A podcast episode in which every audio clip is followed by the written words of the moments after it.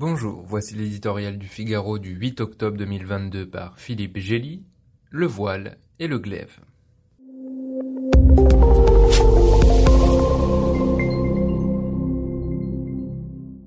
Depuis plus de trois semaines, le régime clérical iranien réprime avec une brutalité inouïe des manifestations enclenchées dans tout le pays par la mort d'une jeune fille de 22 ans, Masha Amini, aux mains de la police religieuse.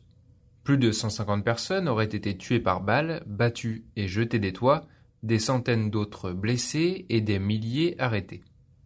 Cette folie meurtrière, face à la plus longue vague de protestations qu'ait connue la théocratie islamiste en 43 ans, révèle sa profonde nature, un pouvoir sclérosé, violent, corrompu et irréformable.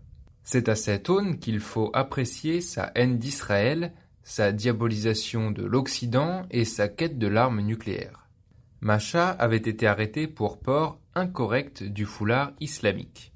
Chez nous, des féministes se coupent une mèche de cheveux par solidarité, mais défendent le voile comme un droit de la femme.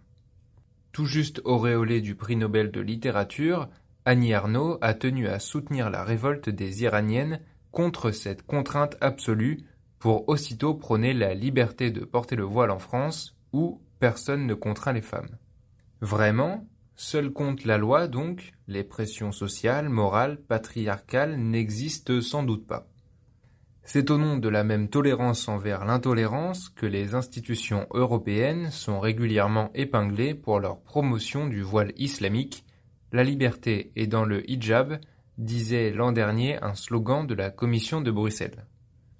On entend d'ici les hurlements si le Vatican se hasardait de nos jours à prescrire la longueur désirable des jupes, un commandement religieux rétrograde et inacceptable assurément.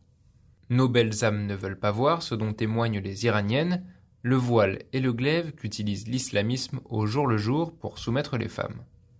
Si ce bout de tissu revêt autant d'importance en Iran, c'est parce qu'il formalise leur statut d'infériorité et leur exclusion totale du pouvoir. Quand des rebelles courageuses le déchirent et le brûlent, les mollahs sortent le vrai glaive du fourreau. Par quel absurde tour de passe-passe un outil d'asservissement là-bas devient-il objet de libération ici?